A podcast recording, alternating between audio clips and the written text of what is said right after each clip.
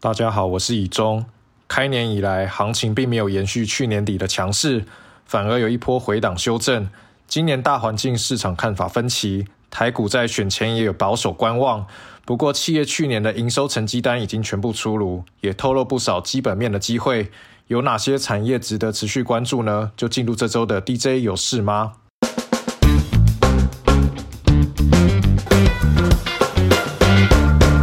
首先是美股。近期市场似乎对今年的大环境、企业盈利的前景以及对于 Fed 降息的幅度看法不一。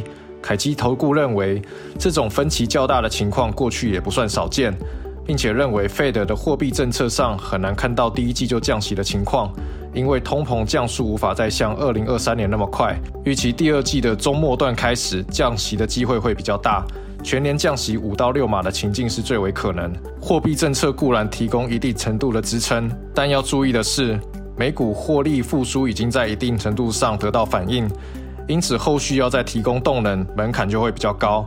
在评价部分，实质利率后续应该会慢慢的降低，加上通膨下降带动企业成本下滑，盈利率的上升，对评价是正面的消息。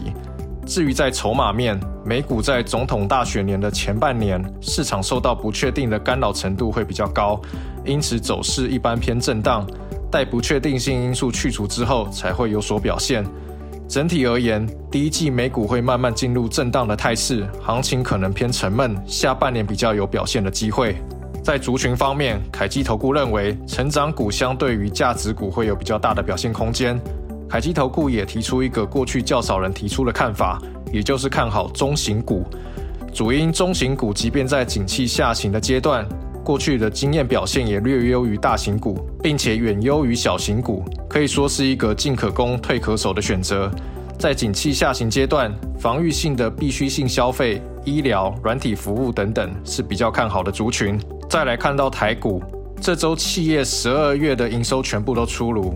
NDJ 团队地毯式的检视上千家公司，特别挑出十二月或者是去年第四季营收表现突出，而且有延续性，今年营运有机会持续向上的族群，包括 IP 细制材、ASIC 相关的四星 KY、金星科、N 三一、具有表现都不俗。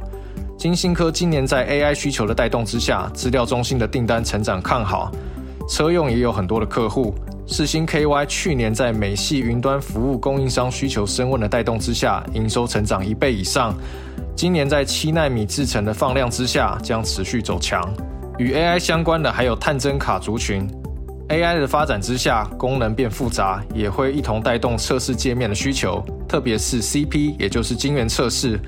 其中旺系十二月营收创新高，公司掌握 Marvell、博通、NTK 等客户。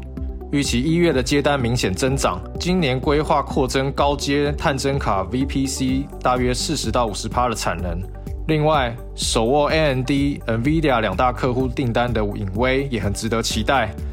今年两大客户都会推出新品，而雍智的客户则包含四星 KY、创意，也跟大客户联发科关系很好。今年在手机、网通需求的复苏带动之下，营运也看正向。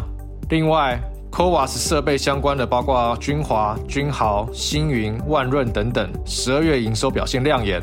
相关的设备交机是从去年十一月开始，预计高峰会落在今年的上半年。Q1 有机会缴出淡季不淡的表现。下游 AI 相关的还有散热的旗宏，十二月创新高，主要原因是三 DVC 出货增温所带动。今年在越南有更多的产能开出之下，将能够争取更多的机会。机壳厂秦城十二月在市场普遍看衰之下逆势创高，明显优于市场预期，主要还是 AI 相关的产品所带动。预计第一季将修正，但是年对年仍然保持强劲的成长。网通族群的神准、启基、智邦、智易、布莱德去年的营收都创下历史新高，预期今年有机会持续创高。主要是北美网络基础建设持续推进，另外一方面，台厂也开始布局印度的网通基础合作案。若再加上今明年起，欧洲网络电信业者渴望重启资本支出与采购案，车用族群方面，做 AN 件的东阳受惠进入 AN 传统旺季表现亮眼，预期第一季将延续旺季走势。永兴 KY 去年第四季则是客户比亚迪拉货升温所带动。而 LED 车灯的沥青、联佳也都有不错的表现，预期联家第一季也会有高档表现。再来是重电族群，社会台电标案于去年底挹注，包括中心电、华晨、雅力、大同、市电、东元表现都很亮眼。今年台电的电力电网专案计划持续推进，加上重电厂的新产能陆续开出，将有空间可以接到更多的订单，支应台电的需求。中长期的动能正向，今年大家一定都有一笔预算是要预留给出国航空族群。去年第四季也一反常态，淡季不淡，包括长龙航、星宇航空，十二月创下新高。随着运能持续恢复，预期今年第一季整体的航班数量将年对年成长大约两成。而长城线票价仅预期下滑高个位数，加上油价的压力也没有去年那么高。预期第一季族群的营收、获利表现都会不错。餐饮股受惠疫后聚餐需求明显回温，包括王品、瓦城、豆腐、汉来美食、竹间、干杯、扬琴、八方云集等都创下历史新高。由于餐饮市场持续复苏，加上业者积极拓展店数以及品牌，预期今年有望接力拼战新高纪录。生技医疗美容相关的族群受惠传统旺季所带动，次族群包括医药厂的药华药。美容相关的科研以及健身器材的乔三，十二月都创高。短期来看，多数的公司第一季都会转淡，药厂客户备货大概只会到农历年前。不过今年全年来看，普遍都看成长。最后帮大家快速整理下周大事，首先是最重要的台积电法说会，这也是疫情之后首度恢复举办实体的法说会。市场预期今年全年的营收展望将成长十五趴以上。资本支出规模将达到两百八十亿到三百亿元，市场关注的焦点会落在看法分歧的毛利率的预测。公司先前设定长期的毛利率要达五十三 percent 以上，市场一派的看法认为，今年在汇率波动之下，加上三纳米的贡献放大，都将不利于毛利率的表现。另外也会关注变数最大的美国厂进度。下周开始，有多家的 ODN 大厂以及电池厂将举行尾牙。包括人保、金宝、康舒、广达，都将释出今年的展望。短期来看，NB 进入传统淡季，并且大环境没有明显的改善之下，能见度普遍不高。尽管去年第四季基期不高，但是预期今年第一季 NB 普遍的出货仍然有双位数季对季的下滑。后续会关注 AI PC 的市场接受度，以及非 NB 像是 AI 伺服器。车用电子等产品线的成长情况。下周三星将举行 AI 手机的全球发表会，目前已经试出双向对话的直接翻译通话助理，市场也预期它会有更多的影像整合、照相功能的提升，以及在文书处理方面的功能整合。和泰车下周举行新车发表会，将会推出小型修旅车。